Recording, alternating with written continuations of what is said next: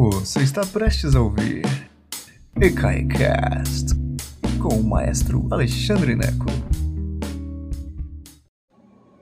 Boa tarde, senhoras e senhores, que prazer imenso tê-los todos aqui. Hoje nós vamos falar sobre Richard Wagner, um compositor alemão impressionante, incrível, e nós vamos falar por que, que ele é tão impressionante tão incrível e por que, que sua música foi tão pivotal na história da música e por que também que ele é um personagem controverso. Por que, que ele foi proibido em Israel por tantos anos e por aí a gente vai. Mas nós vamos focar na genialidade da música dele e filosofar um pouco hoje. Hoje é um dia um pouco de filosofar. Antes de começarmos, enquanto as pessoas estão chegando aí, só lembrando que esse canal é gratuito e ele só é gratuito porque muitos de vocês estão nos ajudando a manter os vencimentos de vários profissionais que trabalham aqui no canal. Então, para isso, basta você ir a ecai.com.br e contribuir com o que você quiser, R$ reais, R$ reais, o que você quiser e puder. Se você não pode contribuir com nada, não precisa. Continue assistindo nossos vídeos gratuitos, é um prazer fazê-los para vocês. Mas se você pode, a sobrevivência do canal depende de você, tá bom? Então, muito obrigado, ecai.com.br. Clique em Apoie o Ecai e vai ter lá várias possibilidades de você contribuir, tá bom? Muito obrigado a todos os que estão contribuindo. Sem vocês eu não poderia continuar aqui, tá bom? Então vamos lá. Richard Wagner que é, não é Richard, porque não é americano, né? Então em alemão é Richard Wagner. É 1813, 1883. Um compositor alemão controversissíssimo que nasceu em 1813, que eu já disse, é o mesmo ano em que nasceu Verdi, Giuseppe Verdi, lá na Itália. Olha que interessante. Só que Verdi, nasce, é, Verdi morreu em 1901, Verdi viveu para chuchu e Wagner morreu em 1883, portanto com 70 anos de idade. Então, Verdi e Wagner são contemporâneos. Isso é uma coisa interessante, é, porque a ópera dos dois é bastante diferente. E há indícios de que depois que Verdi, depois que Wagner morreu, Verdi resolveu puxar a ópera dele um pouco parecida com Wagner, que é o, é o caso de Otelo, que é uma das óperas, se não a última ópera do, não, é a penúltima ópera do Verdi. A Verdi tentou, Otelo é bem wagneriana, interessante essa essa essa coisa como se tivesse um pouco de inveja. Será? Não sei. Confusão. Vamos criar polêmica. Hoje é dia de criar polêmica. Mas as, uh, Wagner escreveu só ópera, ok? Então pode ser que ele tenha escrito uma ou outra coisa que não seja ópera, só para me desmentir mas o que é, o que vale a pena a gente estudar sobre Wagner são suas óperas, ok? É, Tristão e Isolda, a Lohengrin, o Anel dos Libelungos. O que, que é o Anel dos Libelungos, meu Deus do céu? O Anel dos Libelungos é uma série de quatro óperas que ele fecha em uma ópera só. Para você assistir o Anel dos Nibelungos, é, você precisa de quatro noites em sequência. E é uma ópera única que, que compreende quatro capítulos que podem ou não ser, ser apresentados separados, mas de maneira geral, as casas de ópera grandes do mundo, o Metropolitan de Nova York, o Covent Garden de Londres e por aí vai, eles apresentam o ciclo completo. Quando fala o ciclo, o anel é esse. É o Ouro do Reno, das Rheingold, as Valquírias, de Valkyra, Siegfried e O Crepúsculo dos Deuses, Goethe-Dämmerung. O Goethe-Dämmerung, oh meu Deus, é porque o meu alemão é de lascar. É, mas só essa ópera já teria valido toda a vida dele. É uma coisa impressionante, porque são quatro noites que você compra o ingresso para o ciclo todo e a hora que termina as pessoas dão uma batidinha nas costas assim, assim parabéns, você aguentou, você super suportou porque é música que não acaba mais. A música de Wagner é intensa. Hoje eu preparei uma lista linda de morrer para você lá no Spotify, que nós vamos analisar daqui a pouquinho. E a gente vai entender por que, que, é, por que, que é mais difícil ouvir as óperas do Wagner do que é as, ouvir as óperas do Verdi. Verdi a gente ouve lá, Donne Mobile, e acha tudo lindo, maravilhoso. E Wagner, ela é pesada, ela é mais difícil. Wagner acha que a plateia é muito mais inteligente do que a plateia do Verdi. Wagner diz assim: não, a minha plateia são alemães, são seres superiores que vão aguentar sentar aqui e ouvir sobre a, a, profundidade da vida. Aqueles italianos lá, tudo gosta de pizza, aqueles italianos não valem nada. É assim que Wagner pensa. Ele era polemicista. A Wikipédia, que eu acho engraçado, a Wikipédia diz que Richard Wagner era compositor, diretor teatral, maestro e polemicista. Como é que uma pessoa é um polemicista? Ele gostava de criar polêmica. Wagner escrevia, a pena de Wagner era envenenada. O cara falava mal de todo mundo, falava mal das pessoas, falava Conta-se, conta-se, não é verdade. Ele era um filho adotado e não sabia, coitado. Ele era filho do leiteiro. E aí o negócio, o dia que ele descobriu, o negócio azedou. Então, assim, leiteiro é, é uma brincadeira, mas você entendeu o que eu queria falar, né? Ele achava que era filho de um e era filho do outro. E aí ele azedou um pouco quando ele descobriu isso. Então, parte da, da vida complexa e dessa polemicidade de Wagner talvez possa ser é, explicada porque ele era filho do leiteiro, entende? Quer dizer, quando você vê uma pessoa que é muito arrogante, que é muito é, cachorra sem vergonha, de maneira, quem sabe ele não é filho do leiteiro, né? Ah, pode ser isso que está acontecendo aí, assim, a, mexendo com o cérebro da pessoa, a pessoa que se sente por baixo quer falar mal dos outros. Mas o que, que é importante da gente entender do Wagner? Wagner, sem dúvida, era um gênio. Um gênio. Assim. Quem assistiu o filme Amadeus vai se lembrar de uma cena em que Salieri fica uma onça com Deus. Porque isso é outra, outra história, tá? Tô só fazendo uma fazendo uma fazendo uma, um paralelo. Quem assistiu o filme Amadeus vai lembrar da cena em que Salieri conversa com o crucifixo e fala assim, basicamente algo como assim: Deus, quer dizer, você podendo mandar eh, alguém para rivalizar comigo, é o grande Salieri, você manda essa figura, essa figura é dona daquela música que eu estou ouvindo, aquela música celestial, saiu desse cérebro, dessa pessoa. Wagner é a mesma coisa. Wagner é uma pessoa, é um ser, é, um ser humano desprezível. Por quê? Os escritos dele são preconceituosos. Wagner escreveu repetidas vezes sobre a inferioridade judia. Wagner escreveu repetidas vezes sobre a superioridade alemã.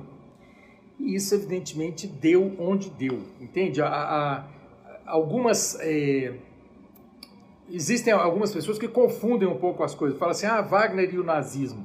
Gente, Wagner não tem nada a ver com o nazismo, porque Wagner morreu muito antes de qualquer possibilidade do nazismo existir. O nazismo começa lá na década de 30 na Alemanha, Wagner morreu em 1883. Então, assim, 50 anos antes de qualquer coisa possível. Então não há ligação de Wagner com o nazismo, como algumas pessoas confusas é, pensam. Não há.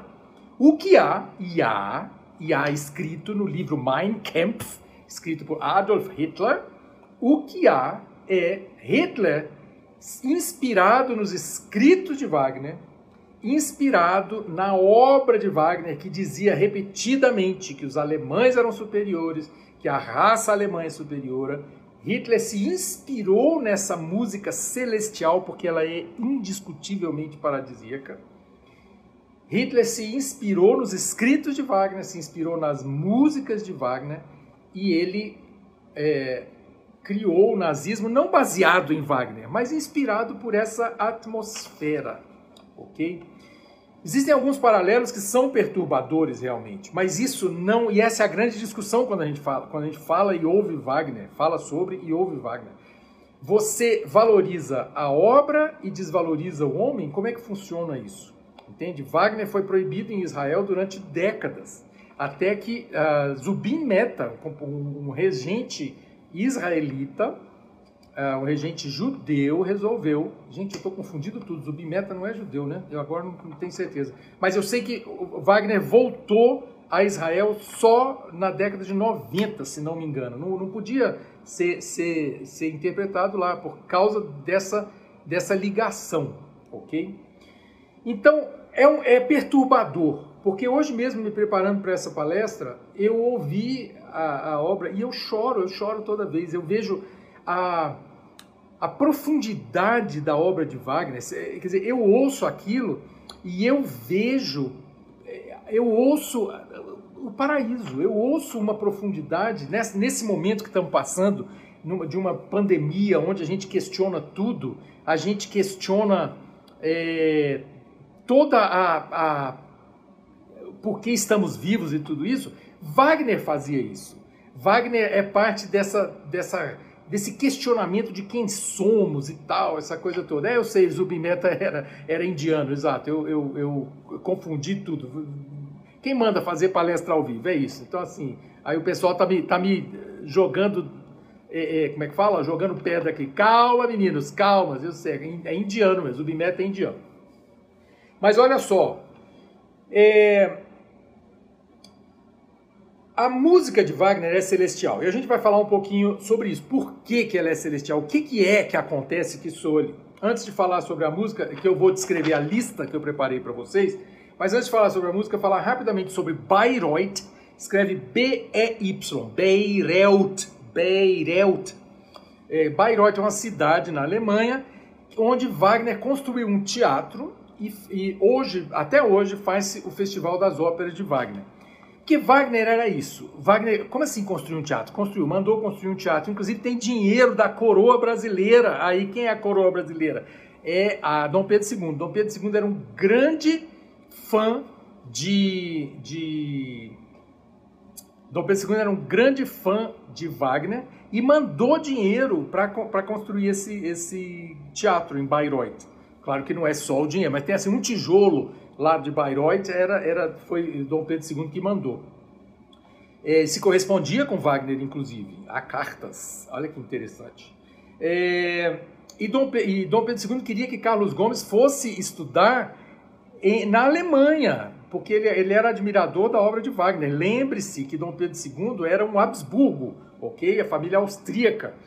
E ele queria que Carlos Gomes fosse para a, para a Áustria. Alguém queria que fosse estudasse ópera alemã. Só que Carlos Gomes, coitado, nascido em Campinas, queria gostar de verde, gostava de pizza. Foi para Milão e se tornou um grande compositor também, mas não na tradição alemã, na tradição italiana. Isso é só um parênteses, ok? que mais? Wagner trata a voz como um instrumento. O que, que quer dizer isso? Eu sou cantor, né? Eu sou tenor. A minha voz é pequena, ok? Ela é quando uh, eu sou um tenor que canto é, Mozart, por exemplo, entende? Mozart para trás. O que, que é para trás? Uh, compositores barrocos eu canto bem, porque a orquestra é pequenininha. Até Mozart eu canto bem. Flauta mágica e tal, essa coisa toda. Eu dou conta da orquestra, porque Mozart até Mozart, você tratava a voz como voz e a orquestra acompanhava a voz. Então, a área da Rainha da Noite do Mozart, por exemplo, você ouve, ela faz aquele negócio, né? A orquestra retrai toda vez que o soprano está cantando alto. Quando o soprano está é, cantando, a orquestra retrai. A soprano calou a boca, tem um, um intervalo qualquer, a orquestra bota bastante volume. Verde faz a mesma coisa. Pum pam pam, pum pam pam, pum pam pam, la donna mobile, qual più vento. A orquestra está só pontuando. Em Wagner, isso não existe. Wagner joga toda a orquestra em cima do cantor e o cantor que se vire para aparecer, ok? Então, é,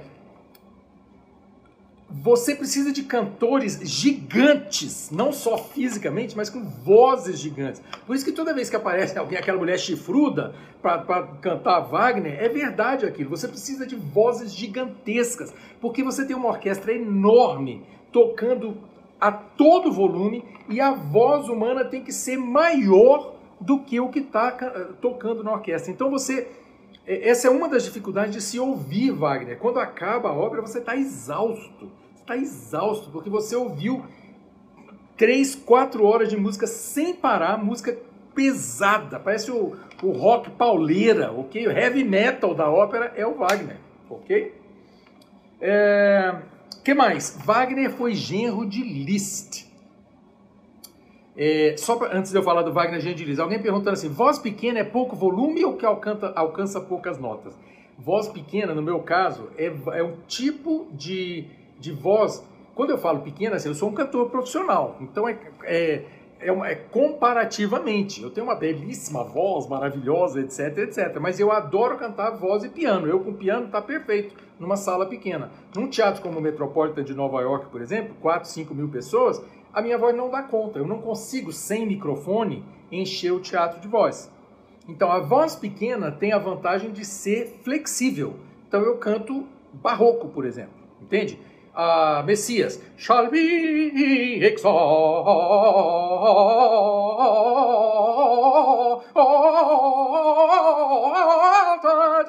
Esses cocorocó são típicos do barroco. Você precisa de uma voz pequena que consiga ter essa flexibilidade. Uma voz grande, uma voz wagneriana, não consegue fazer isso que eu acabei de fazer. Então, assim, Deus não dá asa cobra. Você faz uma coisa ou faz a outra. Então, a voz pequena é Rossini, é Mozart, é Handel, ok? É, é repertório barroco e clássico. A voz grande é repertório romântico, repertório wagneriano. Entenderam agora? Então, eu estava falando, Wagner foi genro de Liszt. Olha que interessante. Por que, que é interessante? Tem uma palestra aqui sobre Liszt, vão ouvir, que faz, vai fazer bastante sentido junto com Wagner. Porque Liszt era muito mais famoso que Wagner. E Liszt capitaneou as, as óperas do Wagner. Liszt era maestro também, regeu as obras do Wagner, até que o, que o genro emplacasse, entendeu? Wagner foi muito famoso também, mas Liszt, como mais velho, né, como pai da, da esposa, a Cosima Wagner, que acabou virando Cosima Wagner, era Cosima Liszt, virou Cosima Wagner, ela, ele, a, o, o Liszt não só ajudou Wagner a ficar famoso, como adorava as ideias do genro, as ideias musicais do genro, e Liszt acabou se tornando muito mais moderno por causa da participação de Wagner na vida dele. É muito interessante isso. Wagner pensava uma cabeça harmonicamente muito avançada para a época. Wagner era um gênio, um gênio musical, ok? E a gente vai falar daqui a pouco sobre isso. É... Vamos falar um pouco sobre a lista que eu preparei para vocês, porque é... a maioria das pessoas ouviu pouco Wagner na vida. Eu, eu, um dos, uma das metas do nosso canal aqui é fazer você ir ouvir a música na você ter essa experiência. Eu sempre falo sobre isso. Não adianta nada você ouvir um, um maestro falando, ah, a música de Wagner é assim, a harmonia é assado. É, isso é interessante, mas muito mais interessante é você ouvir. Você vai lá ouvir e você vai dizer: Ah, Wagner é assim, Palestrina é assado, Beethoven é não sei como, Haydn é isso aqui, ah, Debussy. Você tem que ouvir para aprender a diferenciar. Esse é o meu, assim, o meu sonho é que vocês terminando essa palestra, vocês vão lá na lista que eu preparei para vocês que se você está no YouTube, já está aqui embaixo na descrição do vídeo. Se você está no Facebook, aguenta um pouquinho que daqui a pouco a lista vai ser divulgada. Mas você ouvir, você tirar suas próprias conclusões. Porque tudo que eu estou falando aqui agora são, as minhas opiniões, são as minhas impressões sobre a obra do Wagner. Mas você é mais importante do que eu, correto? Você, na sua vida, é muito mais importante do que eu. Não adianta nada eu falar aqui e me espernear, ok? Você tem que ir lá e você vai ouvir. Eita, o Alexandre falou que essa música celestial é. Gente, que barulheira! Isso é mais importante. Agora, ouça algumas vezes antes de tirar qualquer conclusão, porque às vezes a música demora um pouquinho para é, fazer sentido, tá bom? Então, olha só, eu escolhi algumas óperas para gente. Não é uma lista longa, porque Wagner é muito pesado. Então, é uma lista de uma hora e vinte, mais ou menos, ok? Então, olha só, eu quero que você preste atenção no seguinte: eu escolhi algumas óperas. A primeira é Tannhäuser, fala Tannhäuser, que é, para mim, é a ópera mais fácil do Wagner. É... Eu acho as melodias inacreditavelmente lindas, assim, é, é inacreditável. eu não sei, eu, eu, realmente, assim, eu abri o berreiro hoje preparando para essa aula, porque eu estava ouvindo, preparando a lista, falei, meu Deus do céu, isso é lindo demais. Então, olha só, eu preparei algumas faixas de, de Tannhäuser. A primeira é o Coro dos Peregrinos. Tannhäuser é uma ópera louca que mistura o sagrado, o profano, é, divagações sobre a existência, tem um negócio meio católico, o pessoal vai visitar o Papa, mas é, não é católico, ele mistura mitologia. É uma confusão, tem uma Vênus escondida numa montanha. Gente, é uma confusão. As óperas do Wagner são uma confusão. Um dia eu explico uma dessas, por isso que eu nunca expliquei, que é muito confuso. Mas vamos lá. Tannhäuser, que é o nome de um dos personagens, é, a primeira, primeira a faixa que eu preparei para vocês é o Coro dos Peregrinos. Tá? Exatamente, os peregrinos estão indo lá para Roma, para o Vaticano, e tal. E a, o pessoal vai se penitenciar, é uma penitência ir, ir, lá. Então é o coro dos peregrinos. Por que, que eu abri com essa, com o coro dos peregrinos? Primeiro, para você ver como Wagner escrevia bem para voz. Segundo, o mesmo tema.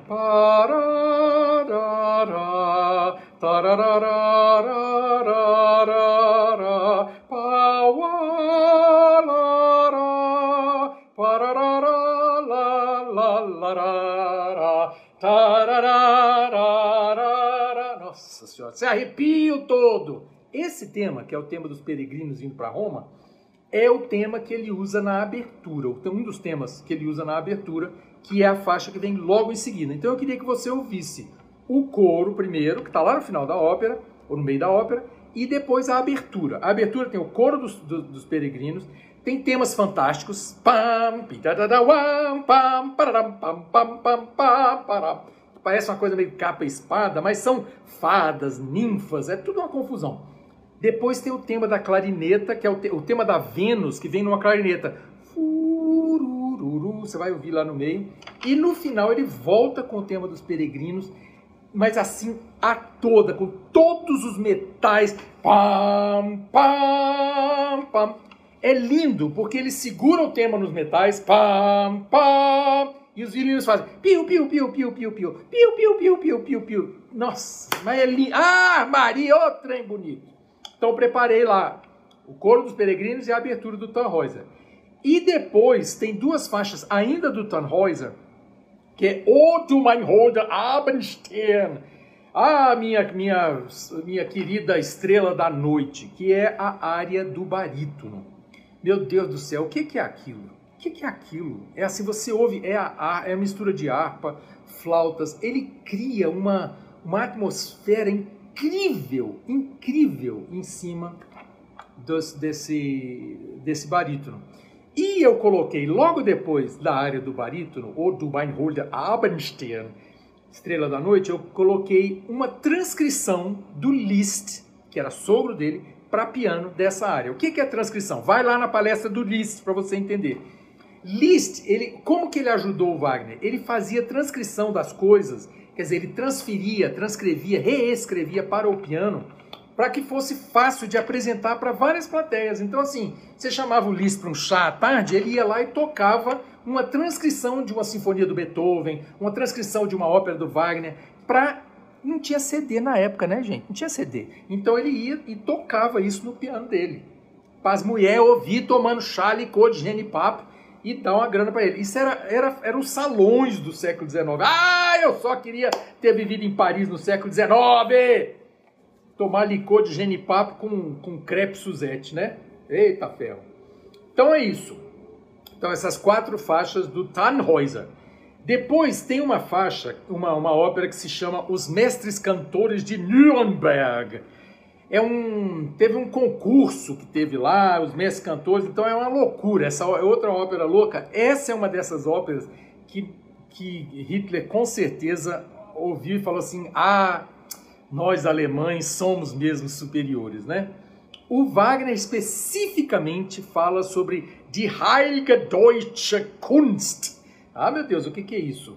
Die Heilige Deutsche Kunst é a arte sagrada, a arte superior alemã. É isso. E a abertura e coro do, do, dos mestres cantores de, de Nuremberg, de Meistersinger, é isso. Ok? É, é sobre essa arte, essa arte superior alemã. Eu falei aqui de Die Heilige, de Heilige Deutsche Kunst e esqueci de falar de uma coisa muito importante de Wagner. Aliás, duas coisas importantes. Primeiro, Wagner acreditava numa, numa coisa chamada Gesamtkunstwerk. Meu alemão é de lascar, tá bom? Mas ó, Gesamtkunstwerk. Kunst em alemão é arte. Werk é o work, como em inglês work, trabalho de arte. Kunstwerk. E Gesamt é completo, como Gestalt, você pensa em um Gesamt. Então, Gesamtkunstwerk é uma palavra alemã horrorosa que significa o trabalho completo de arte. O que, que quer dizer isso? Wagner acreditava que ele tinha que ser responsável por toda, todas as etapas da produção. Então, ele era o libretista, Verdi não era libretista. O que é libretista? Que escreve a letra. Puccini não era libretista. Puccini e Verdi deixavam que alguém escrevia a poesia e ele escrevesse a poesia e ele escrevia a, a eles escreviam a, a, música. Wagner não. Wagner escrevia a, a, letra e a, e a música eram dele. E além disso, o figurino, o cenário, mandou construir um teatro, porque assim era Wagner. Gesamtkunstwerk. O completo, o, o, completo trabalho de arte significava que Wagner era responsável por tudo, tudo. É, é inacreditável isso, que uma pessoa desse conta disso. Quem trabalhou com ele, por exemplo, em Tristão e Isolda, diz que o primeiro elenco não aguentou. E foram mais de 180 ensaios antes da abertura. Gente, 180 ensaios são seis meses de trabalho. Só pensa nisso. Ninguém aguenta, ninguém aguenta. Mas o homem era, era persistente, perfeccionista. Ele queria o trabalho absolutamente perfeito e ele conseguia. Então, é dramático. Você, você pensar em Wagner é uma coisa dramática mesmo, porque tem isso. Gesamtkunstwerk. E outra coisa que eu ia falar sobre Wagner é a. Oh meu Deus, eu esqueci a palavra. Ah, que é, daqui, a pouco, daqui a pouco eu vou lembrar, porque. Gente, esqueci completamente. Estou falando que a Covid afetou meus cérebros. Mas olha só, daqui a pouco, daqui a pouco eu, eu, eu, eu volto nisso, que é o tema. Se alguém lembrar, como é que chama o tema em alemão, gente? Me ajuda aqui, que eu tô velhinho. Como é que, como é que chama o tema da música? Tipo assim, o nome da novela.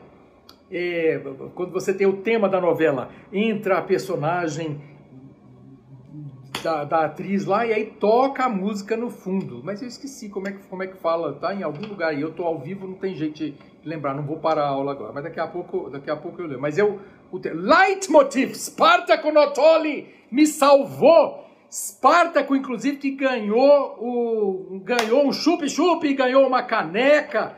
Uh, parabéns, Spartaco. Bom ter você aqui conosco. Você me salvou, é o Leitmotiv. E eu tô falando sério, esse negócio do Covid realmente afetou minha, minha, minha memória imediata. Eu tenho coisa que eu penso e não consigo lembrar paciência, né? Vocês estão aqui com um velhinho aqui comigo, tá bom? Mas então, o leitmotiv é isso. O, o, o, você, cada personagem tem um tema X, que a gente, nós brasileiros, nós conhecemos essa, essa história porque a gente tem novela. Então entrou, é isso, é a novela aqui no Brasil é o leitmotiv, é o tema de cada personagem. Então tem o, o, tema da espada, o tema da pedra, o tema da nuvem, então, e o tema da, do Tristão, o tema da Isolda, o tema do amor dos dois, tá bom? É isso. Assim, próxima faixa da lista, falando em Tristão e Isolda, é Tristão e Isolda. Tem duas faixas lá. A primeira é a abertura, em que Wagner cria uma nova harmonia a partir de Tristão e Isolda. Eu fiz, como assim? Eu fiz mestrado em música lá nos Estados Unidos, universidade incrível, pipipi, popopó, Universidade de Indiana, uma, assim, uma das melhores universidades de ópera do mundo, tenho um orgulho e tal, Passei um semestre analisando a abertura de Tristão e Isolda, porque ele faz tararara, esse ra é chamado de o acorde Tristão. Para quem entende de música, é um acorde meio diminuto que pode se resolver de várias maneiras diferentes. Para quem não entende de música, só entenda, compreenda que é um acorde revolucionário que ele vai para direções diferentes, então você não sabe, musicalmente, harmonicamente, ele é instável. Então você fica assim, meu Deus, quantas possibilidades.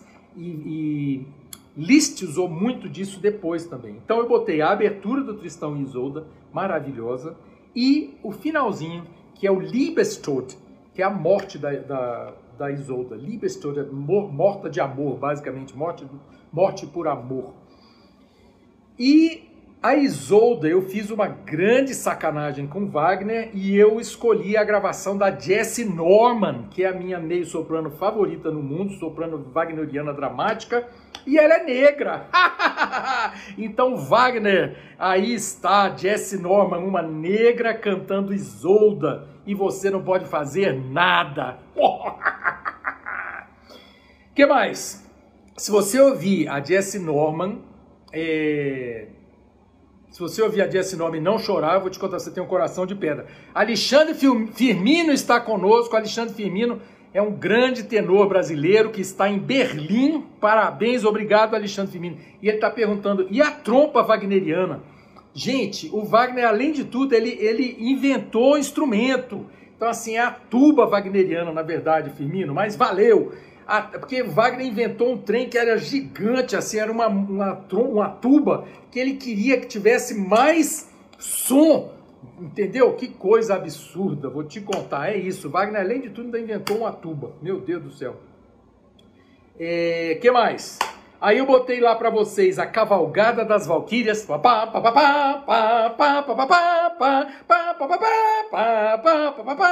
E tem umas mulheres berrando. Meu Deus, quem são as Valquírias? Quem são essas Valquírias? São donzelas que serviam a Odin. Odin, né, o deus nórdico e as, as valquírias, então, elas escolhiam quem ia para o Valhalla. E o que é o Valhalla? É uma espécie de paraíso. Lembra do Thor? O Thor tem aquele arco-íris, aquele martelo, e tem o, o Valhalla é onde tem o arco-íris. São as lendas é, é, nórdico-germânicas é, nas quais Wagner se inspirava para escrever as óperas dele, ok? Então, assim, é tudo... É, o que Vila Lobos fez pelo Brasil, Saci Pererê, Curupira e etc, etc, Wagner fez pela Alemanha. São essas, esse é um nacionalismo também, ok? Por último, Lohengrin, que eu coloquei lá, é um arranjo para banda. E assim, eu, eu fiz mais uma sacanagem com Wagner. Por que, que é um arranjo para banda? Para mostrar como que a música de Wagner acabou ficando famosa. É, e isso é uma banda, uma banda sinfônica, é, em que você vai ouvir o, o, tema da abertura maravilhoso e vai ouvir a famosa marcha nupcial do Wagner, que curiosamente, olha só que interessante, essa marcha nupcial é o pam pam pam, pam pam pam pam, pam pam pam pam, pam, essa é a marcha nupcial do Lohengrin do Wagner a outra marcha nupcial ficou mais famosa pa pa pa pam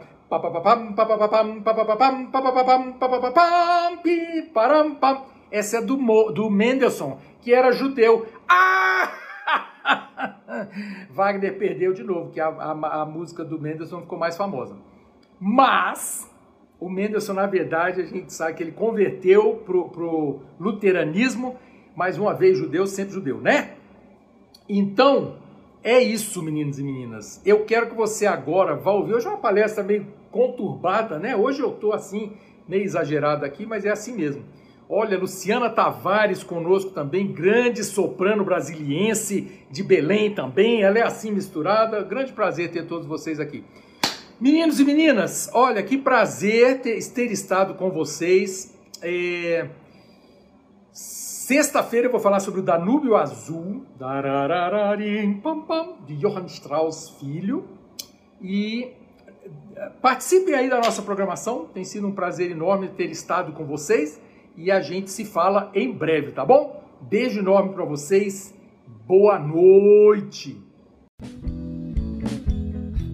Obrigado por nos escutar. Agora, seja sempre o primeiro a saber da programação. Assine nossa newsletter em ecai.com.br.